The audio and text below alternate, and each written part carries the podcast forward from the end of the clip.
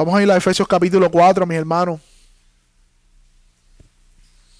Página 1203 de la Biblia Congregacional. Efesios capítulo 4.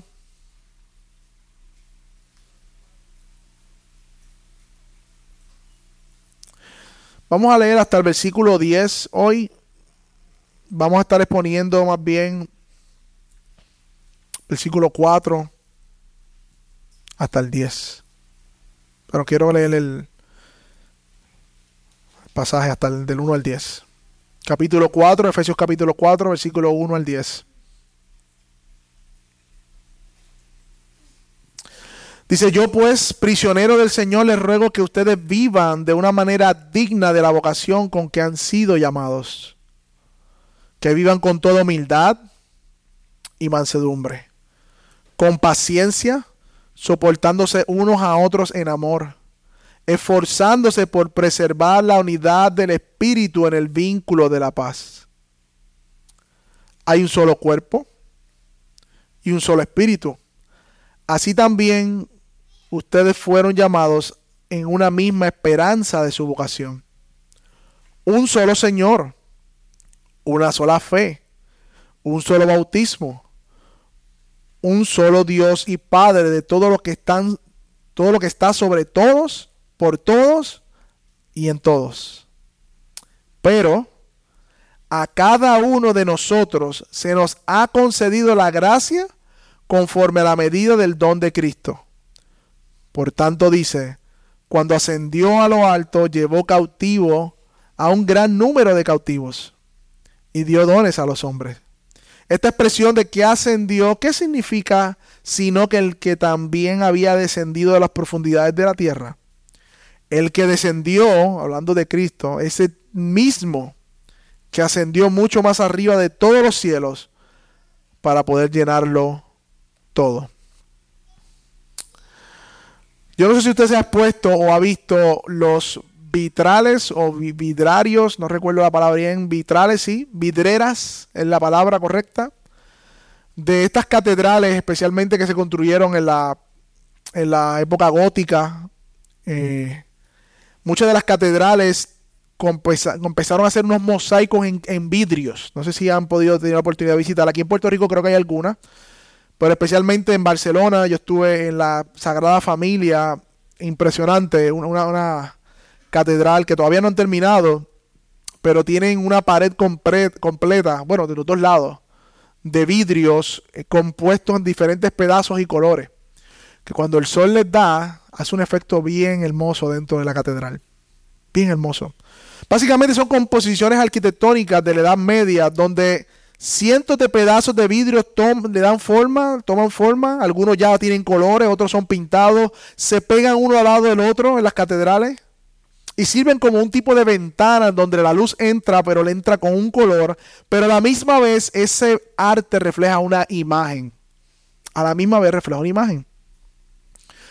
En aquel tiempo, además de ser decorativo, estos vitrales eran instructivos. No sé si ha escuchado que ¿verdad? los católicos decían que las imágenes eran los libros de los que no sabían leer, de los no letrados. Y por eso muchas iglesias tenían muchas imágenes de la pasión de Jesús y todo lo demás, porque así los que no sabían leer podían por lo menos ver en imágenes y entender el mensaje del Evangelio. Y cada vidrio, si usted se fija en estos vitrales, es diferente, es distinto. tiene una forma y un tamaño distinto. Unos son más parecidos a un color, otros no. Interesante también es que la luz atraviesa a través de ellos. Atraviesa a través de ellos. Y en un sentido, si nosotros miramos estos vitrales, estos, estos vidreros, no es tan diferente a lo que Dios hace con la iglesia. En el sentido de que Dios une en una sola obra de arte, en un pedazo, por decirlo de manera, en una iglesia, diferentes tipos de personas con diferentes formas, colores, tamaños, que juntos a través de la luz del sol o a través de la luz del Espíritu reflejan al mundo la imagen de Cristo. De hecho, hay muchos de estos esa palabra, mío, vitrales o vidreras tienen imágenes de Cristo. tiene imágenes de los apóstoles. Hay diferentes historias que se cuentan con esta vitrera. Y de la misma manera, eso es lo que vamos a ver de alguna manera hoy en este pasaje, en cómo Dios une a un cuerpo de creyentes en una sola iglesia, a su cuerpo, a su iglesia, pero a cada uno individual igualmente le da una medida del don para cumplir el propósito para el cual llamó a la iglesia. Así que de manera de introducción, la unidad del Espíritu no es una unidad basada en preferencias. Nosotros venimos estudiando de la vez pasada que debemos ser solícitos en guardar la unidad del Espíritu. Pero eso no se guarda en preferencia. Nosotros no estamos unidos aquí porque preferimos algo en particular o porque tenemos un tipo de música de, en particular o porque somos de color de piel, eh, porque somos puertorriqueños, entonces nos unimos la iglesia puertorriqueña, no, no, o no nos estamos uniendo ni por raza ni por clase social. nuestra base de la unidad no tiene que ver nada con esas cosas. Sino que nuestra unidad descansa en el hecho de que confesamos unas verdades particulares. Y esas son las verdades que vamos a ver hoy, que confesamos como iglesia. Esa es la base de nuestra unidad. Y recordemos de nuevo el contexto de la carta. La carta a los Efesios, Pablo está uniendo a judíos y gentiles en que tienen diferentes formas de pensar, de ver el mundo y como visión, lo junta en la iglesia y básicamente le está diciendo, ustedes todos son hijos de un mismo padre, son parte del mismo cuerpo, por lo tanto ya la pared intermedia que los separaba entre judíos y gentiles fue derribada, ustedes son el pueblo de Dios, judíos y gentiles convertidos a Cristo. Y para eso vimos la semana pasada que para que haya unidad y guardar la unidad tenemos que cultivar las virtudes de la, de la, de la humildad, de la mansedumbre, la paciencia, el amor. Y ahora Pablo nos va a hablar entonces no solamente de las virtudes como vimos la vez pasada, sino de las verdades o las confesiones generales que la iglesia de Éfeso y nosotros también guardamos como parte de la unidad. Como parte de la unidad. Así que hoy veremos tres cosas, mi hermano, aquellos que están haciendo nota. Vamos a ver unas observaciones generales del pasaje, observaciones generales del pasaje. En segundo lugar, vamos a ver las siete verdades que confesamos que nos unen como creyentes. Siete verdades que confesamos que nos unen como creyentes. Y en tercer lugar, vamos a ver la primera parte de la diversidad en la unidad de la iglesia y Cristo como el dadón de los dones. Tercera parte será la tercera punto que vamos a ver hoy, diversidad en la unidad. Cristo, el dador de los dones en la iglesia. Miren el pasaje que tenemos de frente, versículo 4, mi hermano. Léalo conmigo, una observación rápida que vamos a hacer. Dice la palabra, hay un solo cuerpo y un solo espíritu, así también como también fueron llamados a una misma esperanza de su vocación, un solo Señor, una sola fe, un solo bautismo, un solo Dios y Padre de los que están sobre todos, por todos y en todos. Y a primera rasgo rápido de observar este pasaje, mis hermanos, es que vemos en este pasaje que el cristianismo o la fe cristiana solo admite un solo Dios. De manera panorámica. No, hermano, no todos los caminos conducen al cielo. No, eso es una mentira de este mundo. No todas las religiones nos llevan a Dios, como hay muchos posts en Facebook. Y no todas pueden ser verdad, porque sería una contradicción. En este pasaje, mirándolo por encima, dice un solo cuerpo, un solo espíritu, una sola esperanza, un solo Señor, un solo Dios. Y yo creo que es importante hacer esta observación hoy porque la religión cristiana, por debido a la influencia de la ideología que estamos viendo, se quiere ver cada vez más pluralista, como que aceptar todo tipo de pensamiento. Incluyendo el hecho de que pueden haber otros caminos a Dios. En ese sentido, mi hermano, la religión cristiana no es inclusiva, no es inclusiva, es exclusiva. De hecho, no es lo único, hay otras religiones que hacen lo mismo. Pero el que la Biblia nos enseña que solo hay un solo Dios, solo hay un camino, solo hay una esperanza, solo hay un Señor, solo uno. Y los efesios tenían que saber esto también porque ellos vivían en un mundo donde habían muchos otros dioses, incluyendo Diana de los efesios. Y los creyentes que se convertían a Cristo no era ahora adoro a Diana y a Cristo, no, ahora Diana reconozco que no es Dios y Cristo es el único Señor y Dios.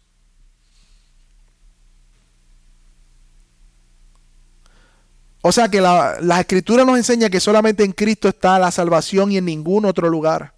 Ahora bien, nosotros sí somos inclusivos en este sentido, mi hermano, en el sentido de la salvación provista. La palabra llama a todos, a todo tipo de personas al arrepentimiento, a todos. Ahí sí somos inclusivos. Blancos, negros, asiáticos, latinos, hombres, mujeres, niños, estudiantes profesionales, no profesionales, eh, con cualquier tipo de inclinación pecaminosa.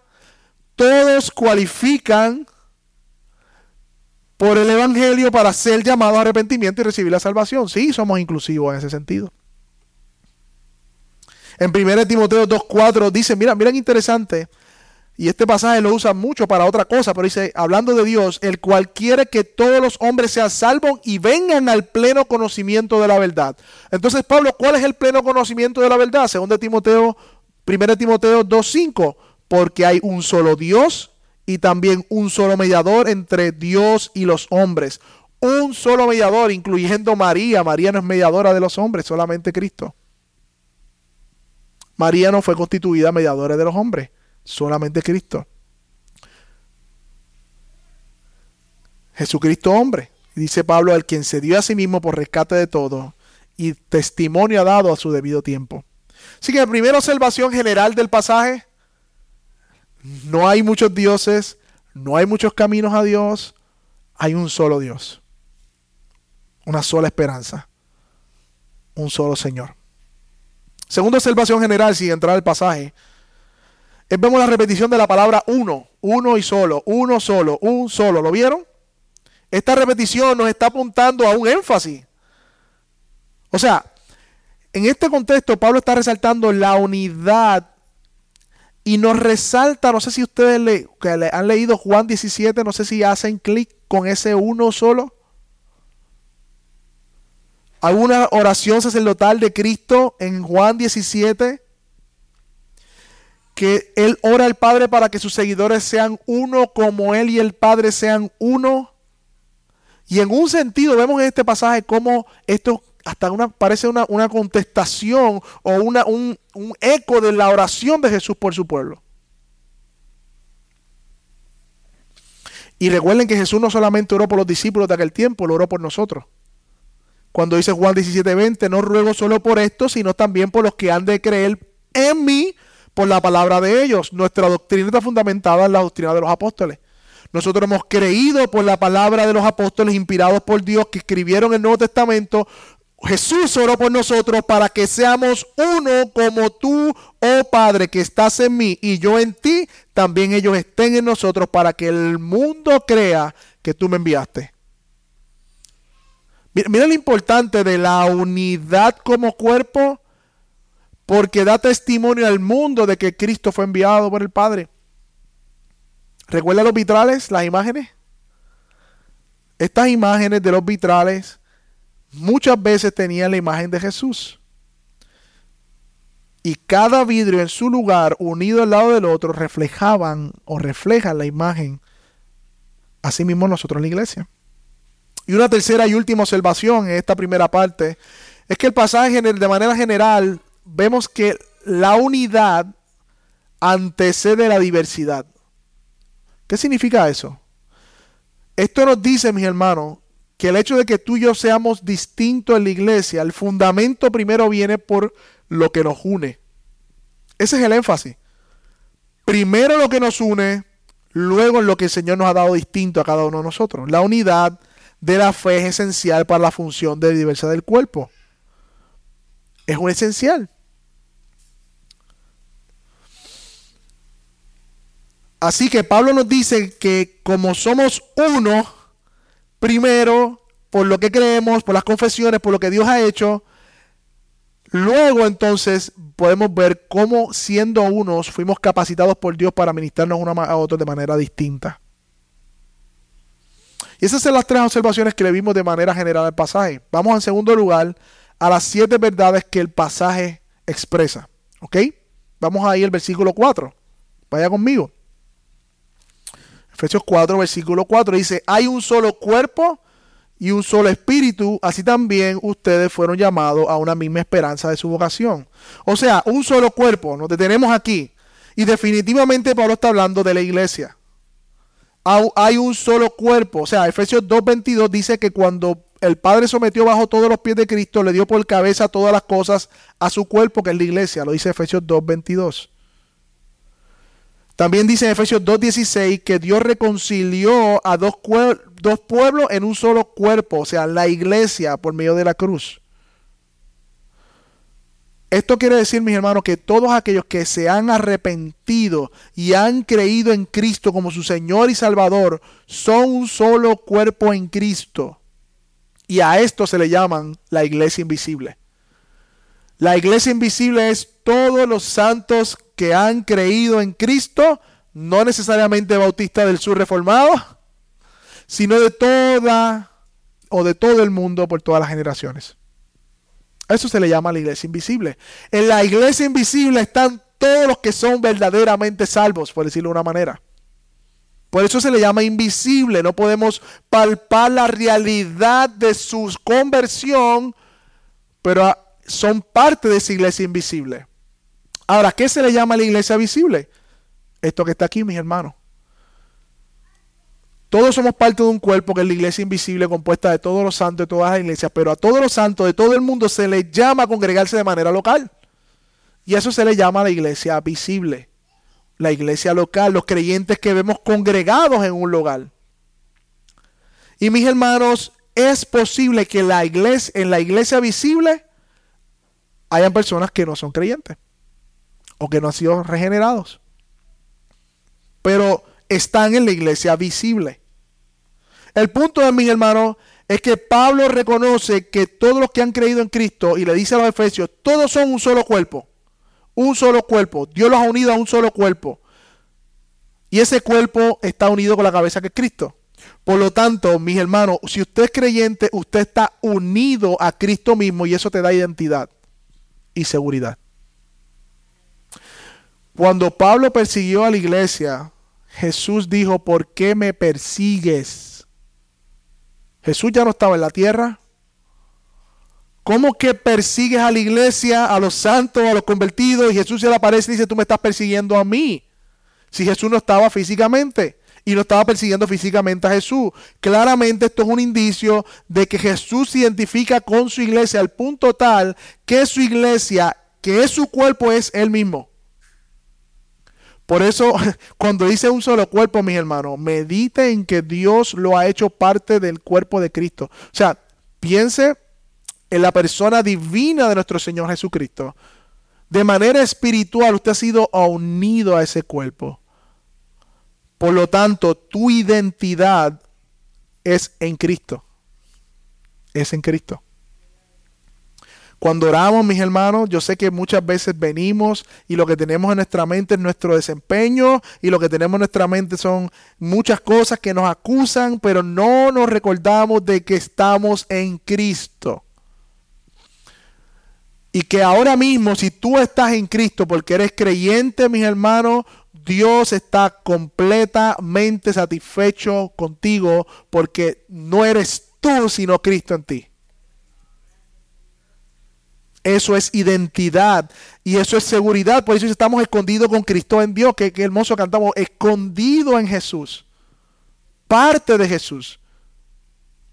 Por lo tanto, podemos decir de la primera verdad confesional que un creyente es uno que pertenece al cuerpo de Cristo. A la iglesia invisible, pero también a la iglesia visible que se le manda a que se congregue.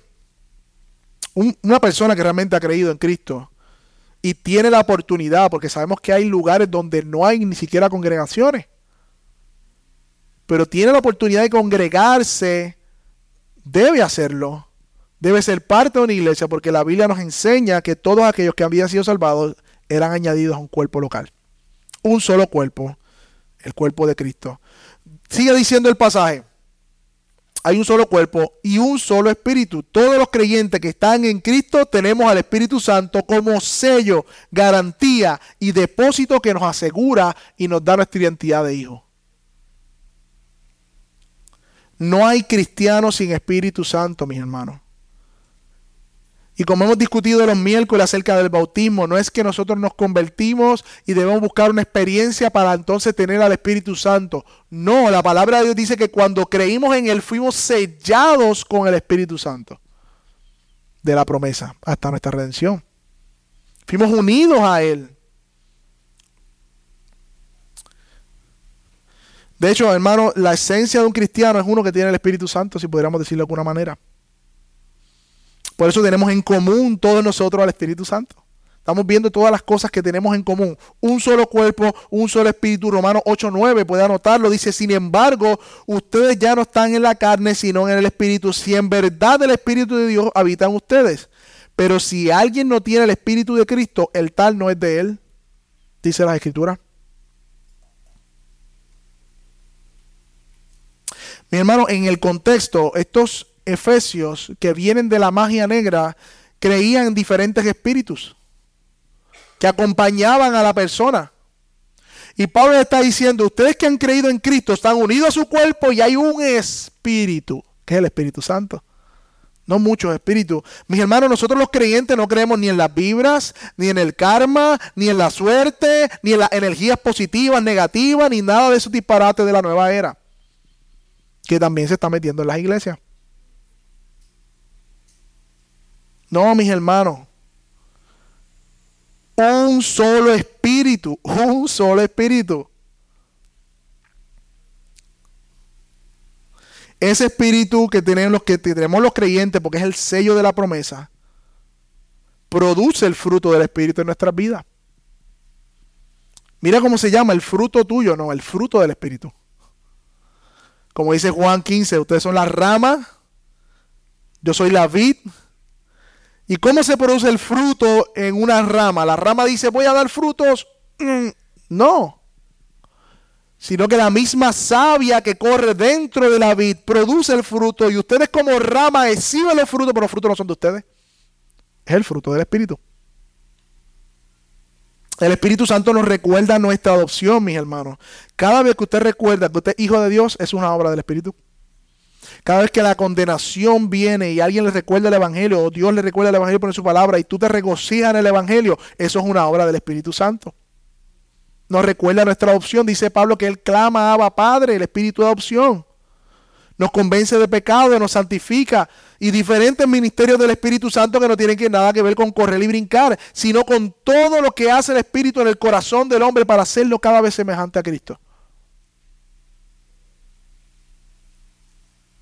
Dice el versículo 4, la tercera confesión eh, en común que tienen los efesios, también fueron llamados a una misma esperanza de su vocación.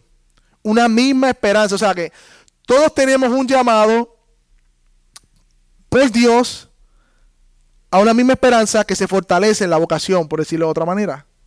O sea que Pablo le vuelve a recordar a ellos que ellos fueron llamados por Dios.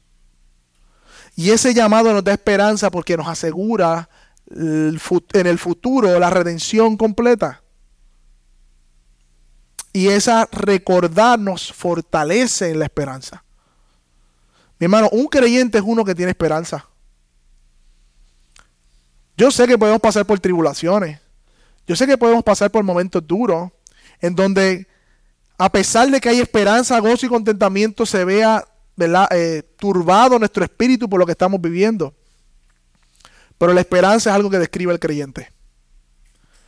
Esta semana tuve la oportunidad en mi trabajo, en una reunión, en uno de los clubes, comenzaron con la dinámica de dar gracias, ¿verdad? ¿Por qué estás agradecido? Y yo así pensando yo. Y viene esta, ay, lo hago, no lo hago. Señor, ¿cómo que no lo voy a hacer? uno peleando por dentro. ¿Sabes? Que uno rápido, venga, ¿cómo lo digo? Y veo a todo el mundo dando gracias a Dios por la vida, por los amigos, por los hermanos. You name it. Eh, muy pocos dijeron gracias a Dios, sino que dan gracias a la vida, gracias, ahora dan gracias al universo, ¿verdad? En fin, Cuando me toca con mucha debilidad, hermano, no se lo estoy diciendo porque soy súper, con mucha debilidad y temor en mi corazón. Eh, el Señor me ayudó y dije, yo di gracias a Dios por la salvación de mi alma porque tengo esperanza en Cristo Jesús. Todo el mundo dice, mi hermano, no estoy diciendo que lo dije fácil, me costó mucho. Estaba luchando conmigo mismo, porque yo soy el jefe, entonces, ¿cómo van a ver a mí? Entonces, estaba hablando de religión en el trabajo y todo. pues si cada cual aquí habla de su religión, por decir de una manera. y, y gracias, porque Él me ha salvado, tengo esperanza y estoy agradecido por eso. Y luego di gracias a Dios por mi esposa y unos que se rayos. Pero, pero Dios me dio la oportunidad en ese momento de poder testificar de la esperanza. Y la pregunta de mi hermano, la esperanza es lo que nos identifica a nosotros. Nosotros estamos compartiendo esperanza porque dice tenemos una misma esperanza. Todos esperamos la redención completa y de hecho nuestra fe se fortalece no en las pruebas y no en lo que vemos aquí, sino en lo que seremos en lo que seremos librados y cómo la, recompensa que Dios traerá. Nuestra fe en ese sentido, hay una palabra para eso es escatológica, mira hacia el futuro y mirando hacia el futuro trae esperanza al presente. Nuestra esperanza no está en el dinero, nuestra esperanza no está en el trabajo, no está en la salud, nuestra esperanza está en Cristo. Tenemos una misma esperanza, mis hermanos. Y Pablo dice, eso ustedes lo tienen en común. Cuando yo escucho a los santos cantar cada domingo, hablando de la esperanza en Jesús, yo me animo a mi corazón. Yo cierro los ojos y escucho sus voces y digo, wow, Qué hermoso estar entre los santos cantando al único Dios verdadero de la esperanza, porque eh, cada domingo es una fiesta en mi alma, un mi espíritu se regocija, porque estamos cansados, mis hermanos, estamos agobiados por las pruebas de la vida, estamos luchando con el pecado, pero cuando estamos unidos aquí, congregándonos cada domingo, mi hermano, esto, esto no tiene precio. No tiene precio. Dios fortalece nuestra alma a través del cántico de los hermanos y trae esperanza a nuestra vida. Yo, recuerdo un funeral, el funeral del abuelo de nuestro hermano Luis. Allí había muchas personas, quizás muy distintas a nosotros en nuestras convicciones. Pero recuerdo que estaban cantando la canción de la bondad de Dios en un funeral. Diciendo, en mi vida Él ha sido bueno, en mi vida Él ha sido fiel, cantaré de la bondad de Dios. Mis hermanos, ¿Qué otro grupo de personas puede cantar con tanto ánimo, esperanza frente a una persona que ha fallecido? Si no es aquellos que tienen verdadera esperanza, porque saben que su vida no está en la tierra. Lo único que nos da consuelo como creyente es la esperanza que tenemos en Cristo de que todo lo que nosotros hemos vivido y lo que nosotros estamos viviendo no es el todo ni el fin del hombre. De lo contrario, dice Pablo, comamos y bebamos que mañana moriremos.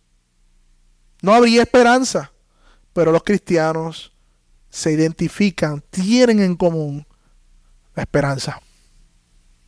Una sola esperanza. Una sola esperanza.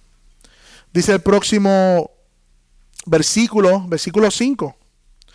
Un solo Señor, una sola fe y un solo bautismo. O sea, un solo Señor está hablando de Cristo. Y miremos la Trinidad aquí. Ya habló del Espíritu, ahora está hablando de Cristo y ahorita va a hablar del Padre. Miren cómo la, Trinidad está enraizada en la, en la identidad de un cristiano. Sin Trinidad no hay cristianismo, mi hermano. El Dios Padre, Hijo y Espíritu Santo. Un solo Señor. Y recordemos el contexto. Aquí hay dos contextos que tenemos que ver. Los judíos decir que Jesucristo era el curios, el Señor, mis hermanos era identificarse con Jesús el crucificado. Y habían judíos allí que veían a Jesús como un impostor, como un falso. En su familia, en la comunidad, aquel judío que se identificaba con Cristo se estaba identificando a uno que fue maldito porque murió en un madero.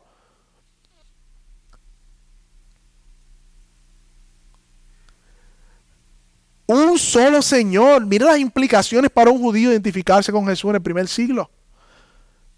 ¿Y qué tal de los gentiles? Que el Señor era el César. ¿Qué tal de los romanos? Y le podía costar hasta la vida. Confesar a Cristo como Señor, mis hermanos. Le podía costar hasta la vida porque era un hecho de traición. Vemos en la historia de, de los primeros años de la iglesia que los cristianos fueron acusados en muchas ocasiones como si fueran a sublevarse en contra de la nación romana. De hecho, cuando usted lee Lucas, muchas veces Lucas lo que está haciendo, mostrándole a Teófilo, los cristianos no son una amenaza para el gobierno.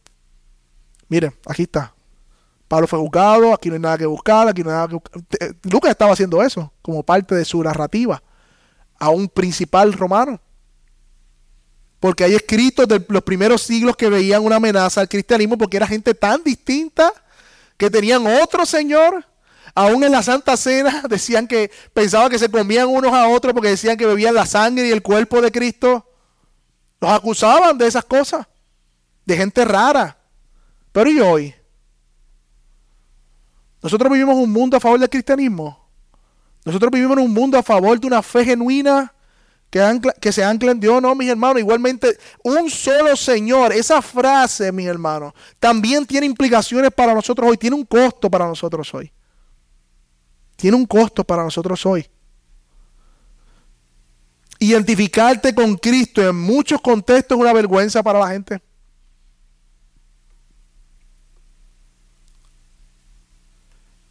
¿O no le ha pasado a usted que teme a veces identificarse como cristiano en diferentes contextos? Confesar a Cristo como Señor a veces en mi familia, en mi trabajo, en la universidad, en diferentes contextos, va a tener un costo, pero mis hermanos, el costo de este mundo no se compara a la recompensa eterna de nuestro Señor Jesucristo. No sé a dónde Dios te está llamando a testificar un solo Señor y a vivir como un solo Señor, pero te animo a que lo hagas. Te animo a que lo hagas. Porque ellos tienen su Señor y también lo confiesan.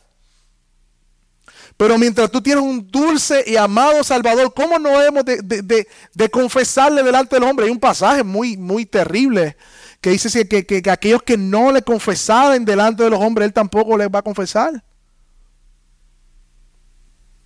De hecho, nosotros que confesamos un solo Señor, mira lo que dice Lucas en un momento dado, 46, 46, porque ustedes me llaman Señor y Señor y no hacen lo que les digo. Cuando nosotros confesamos que tenemos un solo Señor, quiere decir que Él es amo y dueño de mi vida. Por lo tanto, nuestra vida debe girar en torno a su palabra y lo que nos manda hacer independientemente nuestra carne, independientemente nuestras eh, costumbres, independientemente cómo nos criaron, ¿por qué me llama Señor si no hace lo que les digo? Así que mi hermano, un cristiano es uno que está en el cuerpo de Cristo, es uno que tiene el Espíritu Santo, que tiene una esperanza, pero un cristiano es uno que tiene a Cristo como Señor.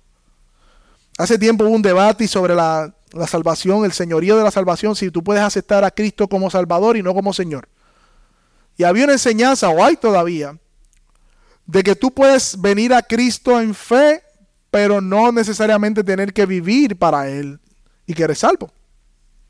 Y eso se llama Lordship Salvation en inglés, no sé cuál sería en español la palabra. Hubo un debate de eso hace mucho tiempo, pero la realidad es que el testimonio de las escrituras nos enseña con claridad que todo aquel que viene al Señor como Salvador, igualmente ese Salvador se convierte en su Señor. Y no estoy hablando de perfección, pero sí estoy hablando de una vida de discípulo. El que quiera venir en pos de mí, tome su cruz cada día y sígame. ¿Por qué me llama Señor, Señor si no hace lo que les digo? Cuando luchamos a su señorío es porque nos estamos, hermanos, mirando la hermosura del Evangelio que nos compele con amor a obedecerle. No estoy hablando de una obediencia obligada, sino obediencia derretida por amor. Eso sucede cuando miramos a Cristo en el Evangelio y vamos de gloria en gloria, como dice Corintios 2, de Corintios 3. Así que hermanos, un solo Señor. Y para estos hombres y mujeres del primer siglo en Éfeso tenía un impacto. Y para nosotros esa confesión igualmente tiene un impacto. Les animo, Señor, a ustedes y a mí mismo me animo a vivir como un solo Señor. Como un solo Señor en todas las áreas de nuestra vida. Sigue diciendo el pasaje, un solo Señor, una sola fe. Los creyentes tenemos un conjunto de convicciones en común respecto a Dios y sus propósitos. Aquí la palabra fe se puede traducir de muchas maneras y hay, algunos debates de cuál de todas es la más eh, correcta a la hora de que cómo Pablo usa la palabra fe aquí. Hay unos que dicen que se, se puede traducir como un conjunto de convicciones que eran común del primer siglo y que cuando Pablo dice tenemos una sola fe es que la iglesia de Éfeso confesaba unas doctrinas particulares, unas convicciones particulares. Hay otros que yo me inclino un poco más a eso. Es hablando de la fe salvífica que vemos en Efesios 2. Ustedes son salvos por por gracia son salvos por medio de la fe, y esto no de vosotros, pues es don de Dios, no por obras para que nadie se lo ríe. Por medio de la fe. En ese sentido, todos los creyentes han venido a Cristo por, una sola, por, por un solo medio, por medio de la fe. Por creer en sus promesas. Una fe activa, no solamente una fe receptiva, sino una fe activa, mi hermano. Por eso dice una sola fe. Podrían ser ambos, podría ser un conjunto de convicciones, podría ser esa fe activa salvadora que el Señor pone en los creyentes para recibir la gracia. Pero mis hermanos, hay una gran diferencia entre saber y creer. Una gran diferencia. Saber sabe hasta los demonios. Los demonios saben. Es más, hasta un sentido de los demonios creen y tiemblan. Porque hay una parte que ellos no pueden, ellos no pueden ser regenerados para creer como las escrituras dicen, pero cuando digo que hay una diferencia entre saber y creer, es que nosotros, todos los que aquellos que hemos venido a Cristo, y ahorita he hablado de los testimonios y la reunión, hemos llegado a decir, ese sacrificio en la cruz del Calvario fue por mis pecados. Yo con mis pecados crucifiqué al Señor. Y es ahí donde el conocimiento de si Jesús murió en la cruz, sí resucitó, sí a mí me ha enseñado que Jesús murió por los pecadores y, yo sé todo eso y puedo hasta debatir con gente hasta de la salvación por gracia, pero muy distinto es conocer hasta que venga el hecho de saber y creer que eso que pasó allí en la cruz del, Calvario fue por mis pecados particulares, que es distinto. La religioso, los, somos seres religiosos, podemos conocer todas estas cosas pero creer es muy distinto. Y una sola fe hace referencia a esa, a esa fe que trajo por convicción del Espíritu Santo, en que todos vinimos a Cristo por medio de esa fe. Se ve distinto en diferentes personas, diferentes testimonios, pero al fin de cuentas, creer el Evangelio es saber de corazón sincero de que Cristo está en la cruz del Calvario por mis pecados y que murió por mis pecados y que si yo pongo mi confianza en su obra de sacrificio, Él perdona mis pecados y me da vida eterna. Y eso es una convicción que solamente puede dar el Espíritu Santo por medio de la fe. Así que todo verdadero creyente que cree en Cristo cree que murió por sus pecados y en ese sentido una sola fe. Una sola fe. De hecho, mira, un solo Señor, hablando de Cristo, ¿en quién tenemos fe? En Cristo, una sola fe. Y ahora viene otra palabra más que también trae sus debates, un solo bautismo, un solo bautismo. Y hay diferentes igualmente eh, comentaristas que pueden hacer referencia al bautismo de ser unido al cuerpo de Cristo, aunque sería redundante en un punto, o al bautismo en agua que era común de la iglesia del primer siglo. Sí, que probablemente dice algunos que esto hace referencia a esa práctica de bautismo en agua. Y no solo la experiencia de ser bautizados en el Espíritu en ser unidos al cuerpo de Cristo. Pablo utiliza el término bautismo para referirse a la obra del Espíritu al unir a todo creyente al cuerpo de Cristo. Eso lo vemos también en Corintios 12, 1 Corintios 12. Vaya conmigo, porque este texto es importante. Pero no tenemos que separar el bautismo del Espíritu de la unión del cuerpo de Cristo, mística y espiritual, con el bautismo en agua física. ¿Por qué? Porque precisamente el bautismo en agua físico simboliza o refleja el bautismo en el Espíritu. Tienen una conexión. Primera de Corintios 12, 12 dice, porque así como en el cuerpo es uno y tiene muchos miembros, pero todos los miembros del cuerpo, aunque son muchos, constituyen qué? Un solo cuerpo. Así también qué? ¿Qué dice ahí? ¿No dice la iglesia? Cristo. Se supone que dijera la iglesia, ¿verdad? Pero es que Cristo y su iglesia son uno. Así también es Cristo. Versículo 13. Pues por un mismo espíritu todos fuimos qué? Bautizados en un solo cuerpo, unidos a un solo cuerpo. ¿Quiénes? Judío o griego, esclavo o libre, a todos se nos dio a beber del mismo espíritu. Así que podría estarse haciendo referencia a ese bautismo de ser unidos al cuerpo de Cristo. Pero igualmente el bautismo en agua representa precisamente de manera física mi identificación con el cuerpo de Cristo y mi unión al cuerpo de Cristo. Así que somos sumergidos en Cristo cuando creímos en Él por medio de ese Espíritu, pero también todos los que han creído en Él tienen la ordenanza del bautismo igualmente. Si tú has creído en Cristo, con esa fe que yo acabo de hablar, de creer que esos pecados fueron puestos en la cruz y que la obra salvadora de Cristo, tienes la ordenanza de bautizarte, de identificarte con Cristo y su iglesia. Tienes esa ordenanza. Así que todo creyente tiene en común que ha sido bautizado en el cuerpo de Cristo y todo creyente que ha sido bautizado en el cuerpo de Cristo de manera espiritual igualmente tiene la ordenanza de ser bautizado en agua como un testimonio público de su fe en el Señor. Un solo bautismo, versículo 6 dice, volvamos para atrás, Efesios 4. Un solo Dios y Padre de todos, que está en todos, por todos y en todos. Y si no sé si contaron, pero son siete. Esta es la séptima, la última.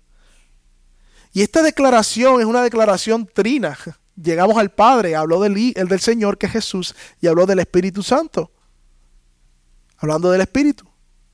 Y mira cómo dice, está sobre todo, por todos y en todo. Esto resalta la soberanía del Dios Padre, la omnipotencia, su presencia en la creación, su, su alcance en el mundo.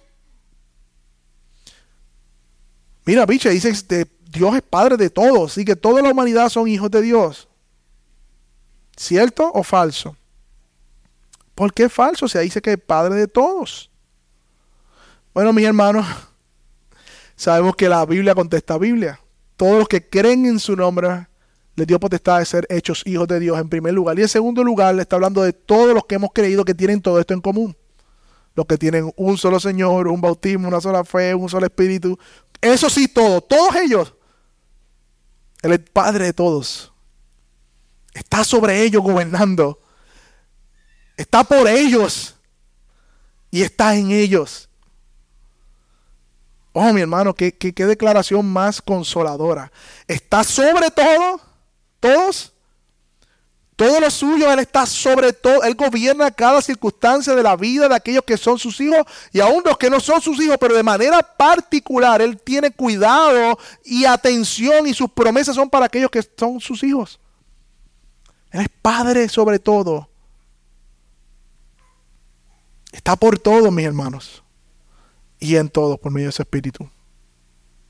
De nuevo, esto es una declaración exclusiva de un solo Dios. No, no Mahoma, no los dioses ni Buda. No, no, no. Un solo Dios. No hay varios, no hay espacio para la pluralidad religiosa que hoy día en la sociedad se quiere aplaudir como una virtud a la tolerancia. No hay espacio, mi hermano. No podemos afirmar que creemos en Dios y que a la misma vez podemos creer en otros dioses. Hermanos, tenemos un Padre en común. Nuestro Padre es nuestro Dios, mis hermanos. Y si usted medita en eso, Dios es su Padre. El creador de los cielos y la tierra, que ha decretado el fin desde el principio. El poderoso, el Dios de dioses, es su Padre. Mi hermano, podremos estar toda la vida meditando en eso y no terminaremos. Ahora bien, mis hermanos, es en medio de esta exhortación que Pablo nos está haciendo a guardar la unidad del Espíritu con la humildad, con la mansedumbre y específicamente en base de todas las convicciones y confesiones que tenemos en común. Es cuando nos dice que en medio de esa unidad hay diversidad y, la realidad es que no voy a poder eh, completar la enseñanza. Hoy vamos a tener la primera parte de la diversidad en la unidad. Pero, pero mira cómo nos dice el mismo pasaje. Lean conmigo capítulo 4, versículo 7. Pero a cada uno se nos ha concedido la gracia conforme a la medida del don de Cristo. O sea, miren esto, mis hermanos. Nuestro Señor Jesucristo cuando viene a la tierra, encarnado en la persona de Jesús, Él muere en la cruz del Calvario, resucita el tercer día, pero Él asciende a los cielos. Él asciende como un, hombre, Dios hombre victorioso a la diestra de Dios, pero Él no deja a su iglesia desprovista para cumplir su misión.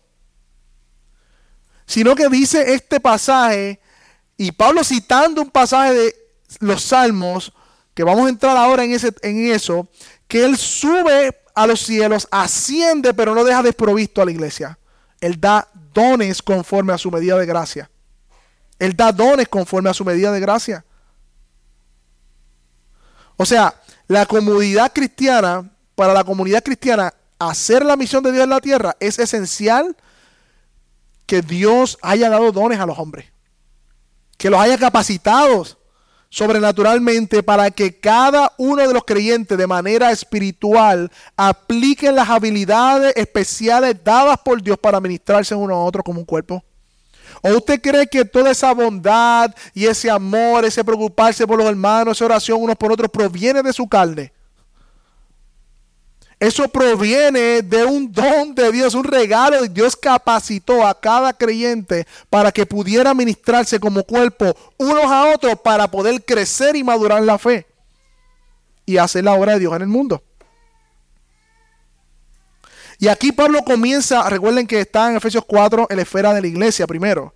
Unidad por estas virtudes, unidad por este por esto que creemos en común. Ahora, en esa unidad hay diversidad y mira lo que dice el pasaje, pero a cada uno se nos ha concedido la gracia conforme a la medida del don de Cristo. Y mira lo que hace Pablo citando a los salmos. Por tanto, dice, cuando ascendió a lo alto, llevó cautivo un gran número de cautivos y dio dones a los hombres. Y esta expresión de que ascendió, ¿qué significa sino que él también había descendido a las profundidades de la tierra? Y el que descendió es el mismo que ascendió mucho más arriba de todos los cielos para poder llenarlo todo. Mi hermanos, y tienen en esta semana esta tarea, vayan al Salmo 68, no ahora, apúntenlo.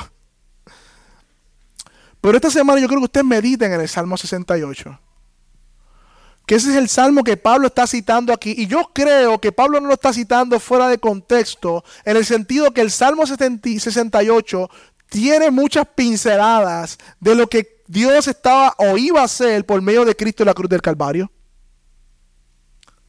Habla de que sus enemigos van a ser esparcidos. Habla de aplastar la cabeza de la serpiente. Habla de aquel que descendió y ascendió a los cielos y dio a los hombres. En el Salmo 68 se narra a David a un rey que está viniendo como un botín de guerra, llevando y la gente alegre y contenta y confesando el poder de Dios sobre sus enemigos. Y en esos tiempos, cuando alguien atacaba y, entraba en guerra, el que ganaba la guerra saboteaba la ciudad y se llevaba todos los dones y traía esos dones, esas eh, pertenencias, todo lo que ganaron en esa guerra y lo repartían entre la ciudad.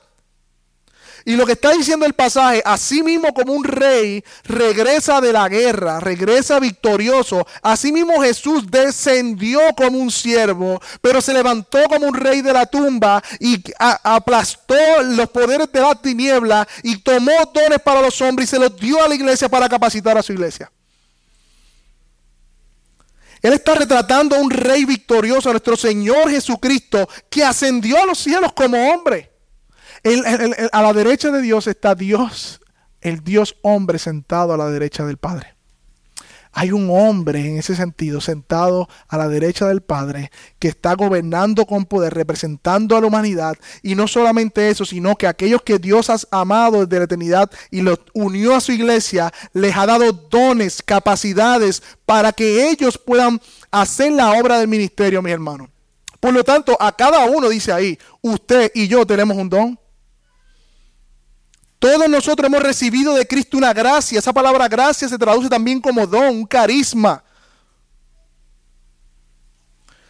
Y ese don es algo que Dios le ha concedido, es una gracia que Dios le ha concedido para que usted pueda hacer la obra del ministerio. Aunque más adelante va a hablar de dones, hablando de pastores y maestros y apóstoles y profetas que capacitan a los santos, ahí dice que todos hemos recibido, a cada uno de nosotros, incluyéndose Pablo, versículo 7, se nos ha concedido la gracia conforme a la medida de don de Cristo.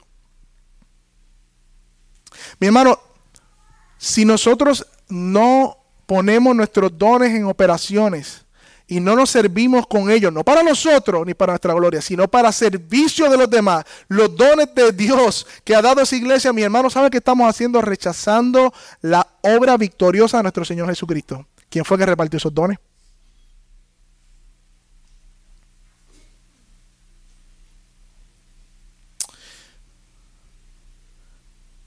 Este Salmo 68 encaja perfectamente con el propósito que Pablo quiere traer, porque representa a Cristo como alguien glorioso y con poder para capacitar y salvar a su pueblo de los problemas que tienen con sus enemigos. Y recuerden esto, mi hermano. Yo sé que nosotros vemos la cruz como algo solamente físico, pero recuerden que se estaba librando una batalla espiritual en la cruz. De hecho, el Colosense dice que él eh, expuso a las autoridades, hablando de los demonios y del mundo espiritual, él, básicamente los expuso, los aplastó victoriosamente en la cruz del Calvario. Y con su resurrección aplastó el Hades y los demonios para que su iglesia hoy pudiese estar donde está y hacer la obra que tiene que hacer. De hecho, cuando usted lee el Salmo 68, dice que aquel que carga sobre las nubes se han espantado sus enemigos, dice. Jesús en la cruz y en la resurrección demostró su poder y trajo un botín de guerra para darle a la iglesia. Y mi pregunta es si nosotros estamos apreciando las capacidades y los dones que Dios nos ha llamado a servirnos unos a otros y si lo estamos poniendo en operación.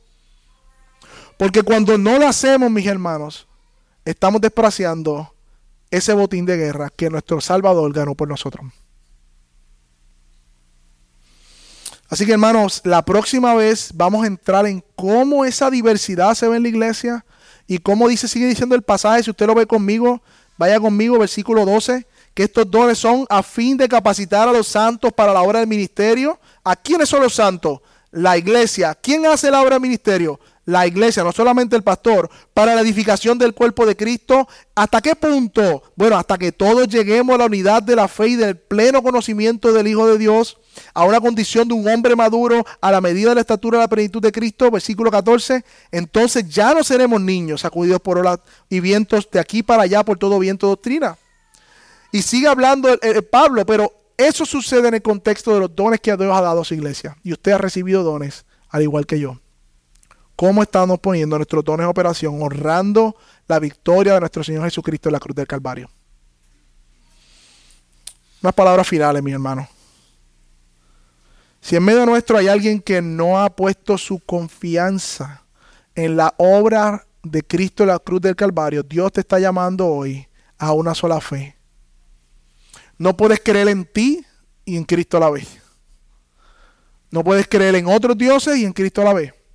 Dios te demanda hoy, te está llamando a que renuncie, que reconozca que estás en bancarrota espiritual y reconozcas tu pecado. Vengas hoy en arrepentimiento y fe, reconozca que la obra de Cristo en la cruz del Calvario, esa muerte sacrificial fue por tus pecados, para limpiar tus pecados.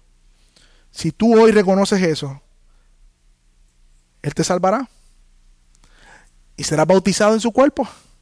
Y tendrás un solo cuerpo, estarás unido a Cristo, una sola fe, un solo bautismo, un solo espíritu. De lo contrario, está fuera, fuera del redil del Señor. Y por lo tanto, cercano a la ira de Dios.